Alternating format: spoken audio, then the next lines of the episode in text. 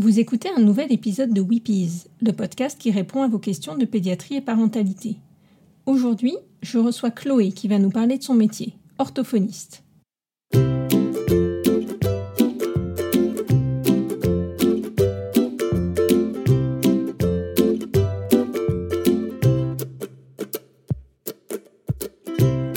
Je suis Pauline Krug, pédiatre. Dans ce podcast, je tenterai de partager avec vous des informations variées autour de l'enfance, avec l'aide d'autres professionnels, et je vous donnerai la parole à vous, parents, ainsi qu'à vos enfants. Weepies, c'est le podcast des Wonder Pédiatres, un groupe de pédiatres dynamiques et connectés qui échangent quotidiennement sur leurs pratiques. Aujourd'hui, j'ai la chance de recevoir Chloé de Lobier, orthophoniste, qui va nous parler de son métier et des indications en pédiatrie. Le rôle de l'orthophoniste tel qu'il est décrit sur les sites officiels est le suivant, je cite, Exécuter habituellement des actes de rééducation consistant en un traitement des anomalies de nature pathologique de la voix, de la parole et du langage oral ou écrit. Chloé, tu vas certainement apporter des compléments ou des corrections à cette définition un peu indigeste. En France, le titre d'orthophoniste est réservé aux personnes ayant obtenu le certificat de capacité d'orthophonie après des études de 5 ans post-bac et une sélection rigoureuse sur concours.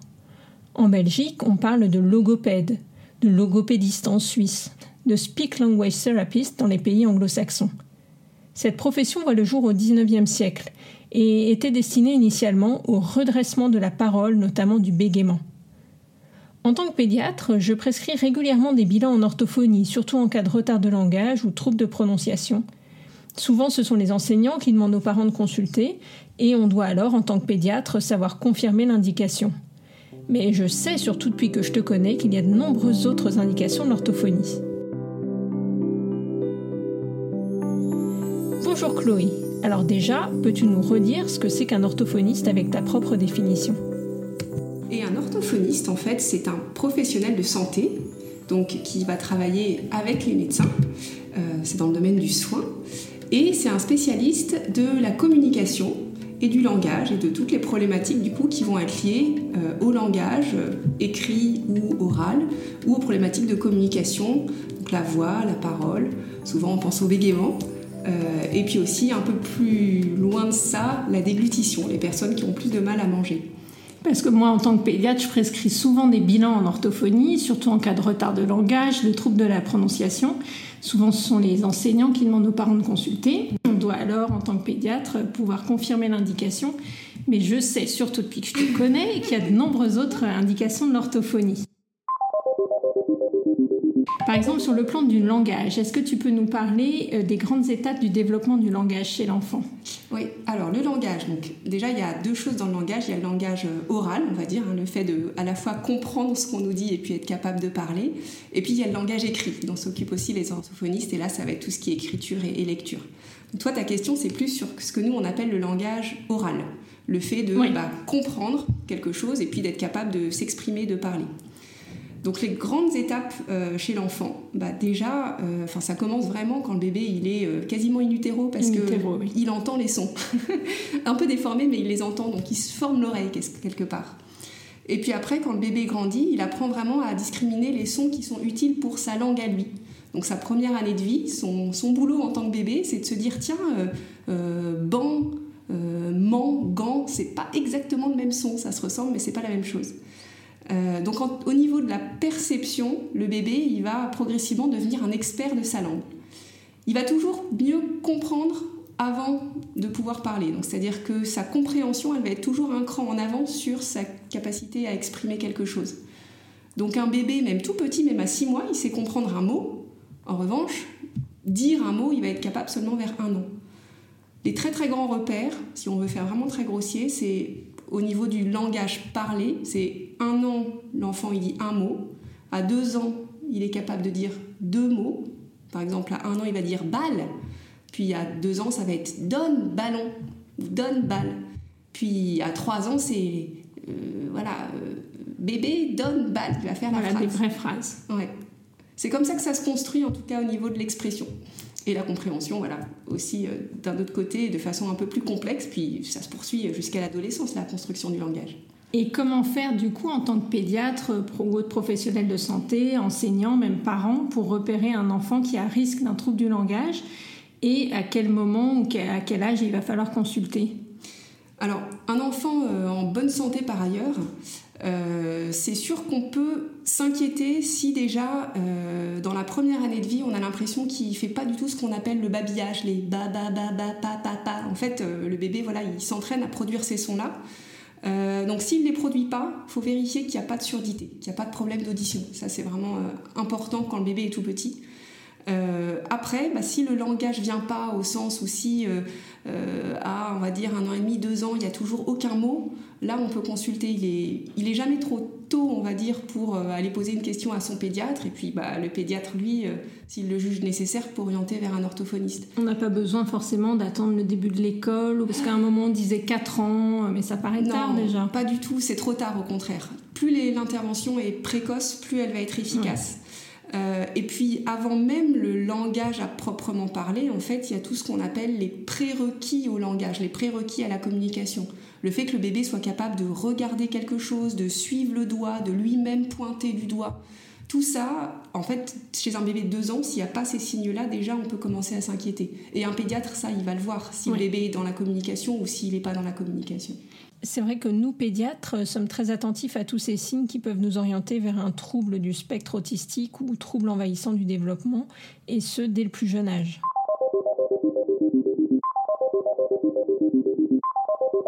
Et est-ce qu'il y a des choses à faire pour prévenir ces troubles? Je sais pas, moi, lire des histoires, chanter avec les bébés, et puis à quel âge on va, on va commencer ça? Alors c'est sûr qu'il y a, euh, voilà, un parent, il a plein de choses à faire. En tant que parent, euh, il y a déjà euh, être dans la relation avec l'enfant au sens où le regarder, se placer à sa hauteur quand il lui parle, parce que mine de rien, le bébé c'est plus facile pour lui de voir les lèvres quand elles sont à la hauteur de son visage. Il va plus facilement essayer de répéter et de reproduire le modèle. Et puis bien sûr, euh, lire des histoires, euh, même un tout petit bébé, ça lui permet d'entendre une espèce de musique, d'avoir des choses qui se répètent, qu'il connaît. D'ailleurs, souvent les enfants, ils, réclament toujours la même histoire. Et puis au niveau du langage euh, un peu plus complexe, dans les histoires qu'on lit, on va entendre du passé simple, du vocabulaire qu'on n'utilise pas dans la vie de tous les jours. Donc oui, oui, lisez des histoires, parlez à votre enfant, chantez. Chantez des chansons. Et est-ce qu'il faut reprendre les enfants quand ils font des erreurs de prononciation? Alors, euh, on ne doit pas leur demander de répéter. En revanche, soit, en tant que parent, on peut soi-même redonner le modèle. Donc, euh, si l'enfant dit Ah, euh, le chat, il est en bas de l'échelle. Ah oui, le chat, il est en bas de l'échelle. Voilà, ne jamais demander à un enfant de répéter le son déformé qu'il a produit, mais toujours lui proposer le bon modèle. Je comprends donc qu'un enfant qui n'est pas intelligible, hormis par ses parents à son entrée en maternelle, doit consulter. C'est une urgence car ça risque d'avoir des conséquences dramatiques sur son comportement. Le bégaiement est fréquent chez les petits vers 3 ans, comme si les idées se bousculaient dans sa tête et qu'il n'arrivait pas à les ordonner, les ralentir quand il doit les énoncer. Mais un bégaiement qui dure est aussi une urgence orthophonique.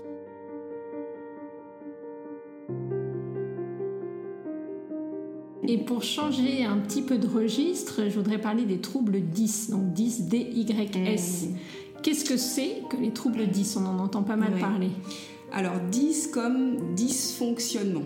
Donc en fait c'est euh, donc euh, c'est ce qu'on appelle les troubles spécifiques du développement.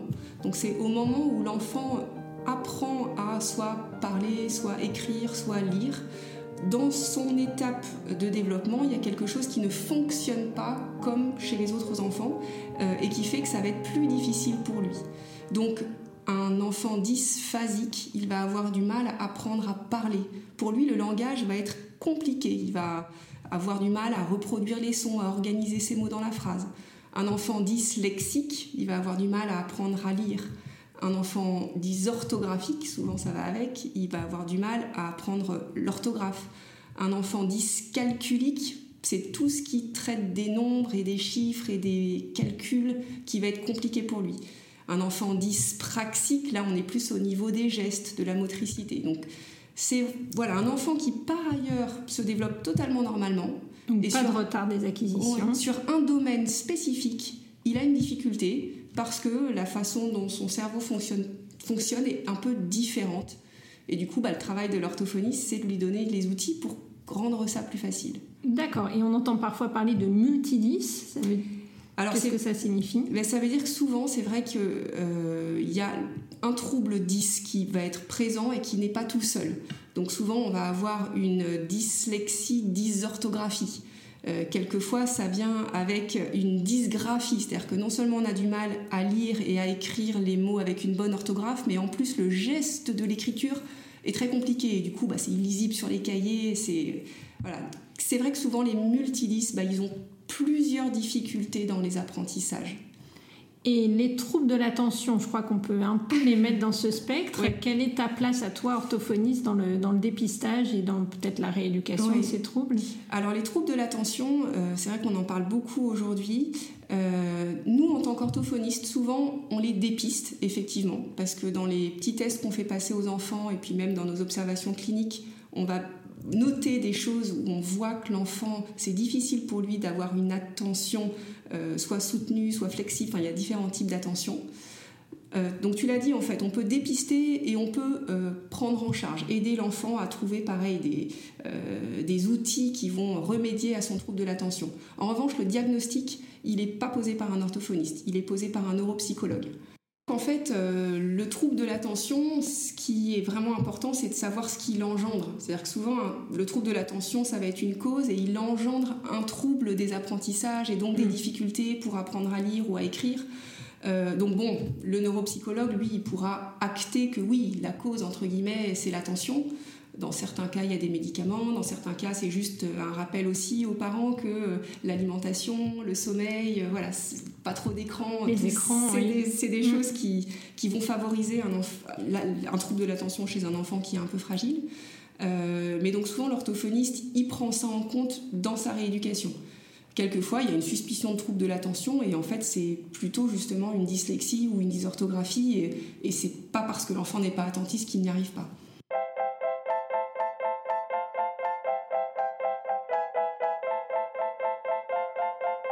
Un autre domaine euh, auquel tu t'intéresses en pédiatrie, c'est l'oralité. Moi, c'est un domaine qui me passionne, donc je pense qu'on fera un épisode à part entière sur le sujet euh, si tu disponible. Mais en deux mots, est-ce que tu peux nous dire ce que c'est que l'oralité et ce que sont les troubles de l'oralité? Oui. Alors l'oralité, euh, donc en fait, il y, a deux choses derrière ce mot. Euh, c'est tout ce qui concerne en fait la zone de la bouche dans le visage, si on veut faire simple. Il y a l'oralité du coup verbale, le fait de pouvoir euh, parler, s'exprimer avec sa bouche et tous les organes bucco-faciaux. Et puis il y a l'oralité alimentaire, et je pense que c'est ça dont toi tu voulais parler. Donc le fait simplement, bah, par la bouche, on mange aussi. Donc l'oralité alimentaire, c'est le fait de pouvoir manger de façon normale.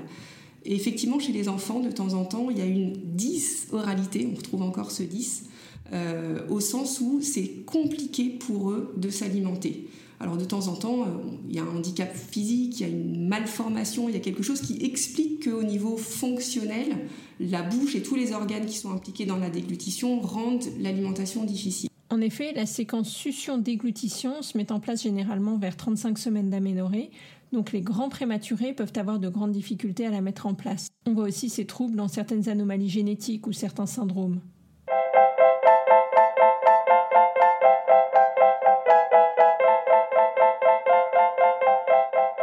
Mais quelquefois, euh, et ça c'est beaucoup moins connu, on en parlera certainement dans l'épisode, on sait ce qu'on appelle un syndrome de dysoralité sensorielle. C'est l'enfant ne supporte pas l'idée de mettre quelque chose dans sa bouche. Ça peut être une texture, ça peut être des aliments d'une certaine couleur. Donc ça rend en général très compliqué bah, le passage au morceau, la diversification alimentaire. Souvent c'est à ce moment-là qu'on les repère. Et c'est pas parce que l'enfant veut pas, c'est parce que vraiment il ne peut pas. Ça lui est insupportable. C'est la seule, quelquefois la seule vue d'un aliment peut faire vomir un enfant. Oui, on imagine les difficultés pour les parents et puis le retentissement éventuel sur la croissance.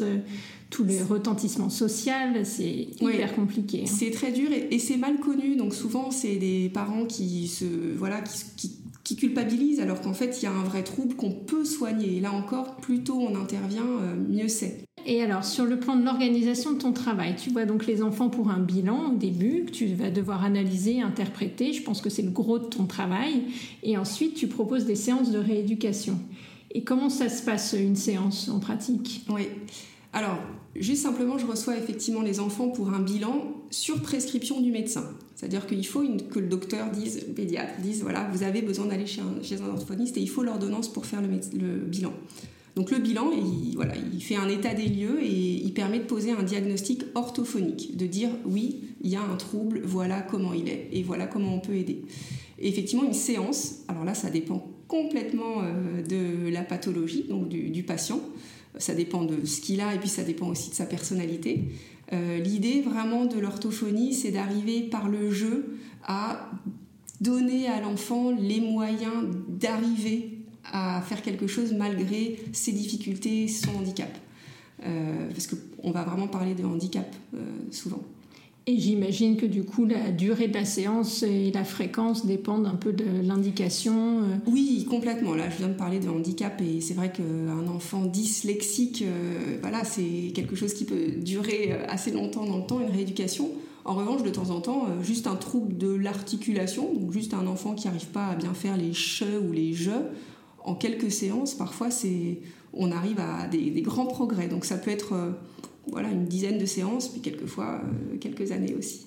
Et on pense parfois que les orthophonistes ne voient que les enfants, mais c'est pas du tout le cas. Et du coup, quand devez-vous voir des adultes? Dans quelle indication? Alors effectivement, on voit aussi des adultes. Euh, ça peut être un adulte, par exemple, qui a un bégaiement refoulé et puis qui euh, se décide d'aller voir l'orthophoniste simplement très tard, hein, c'est possible. Euh, mais on voit aussi des adultes souvent quand il y a eu un problème au niveau du cerveau. Donc il y a eu un AVC où il y a des maladies neurodégénératives comme Parkinson, comme Alzheimer.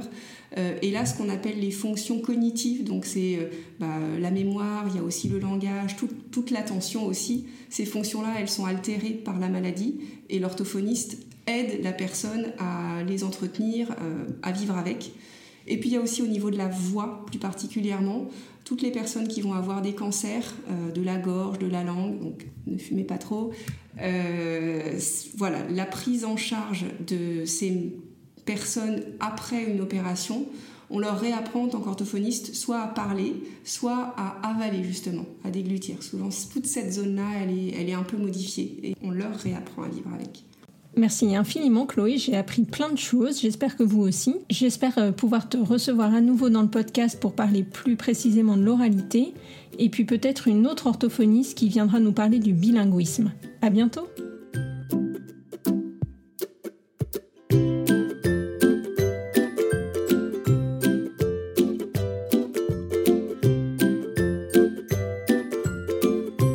l'intégralité des épisodes de Weepies sur votre application de podcast préférée. Tenez-vous au courant des parutions sur les pages Facebook et Instagram de Weepies. N'hésitez pas à vous abonner pour ne laisser passer aucun épisode et à laisser des commentaires et des idées de sujets que vous aimeriez y voir traités.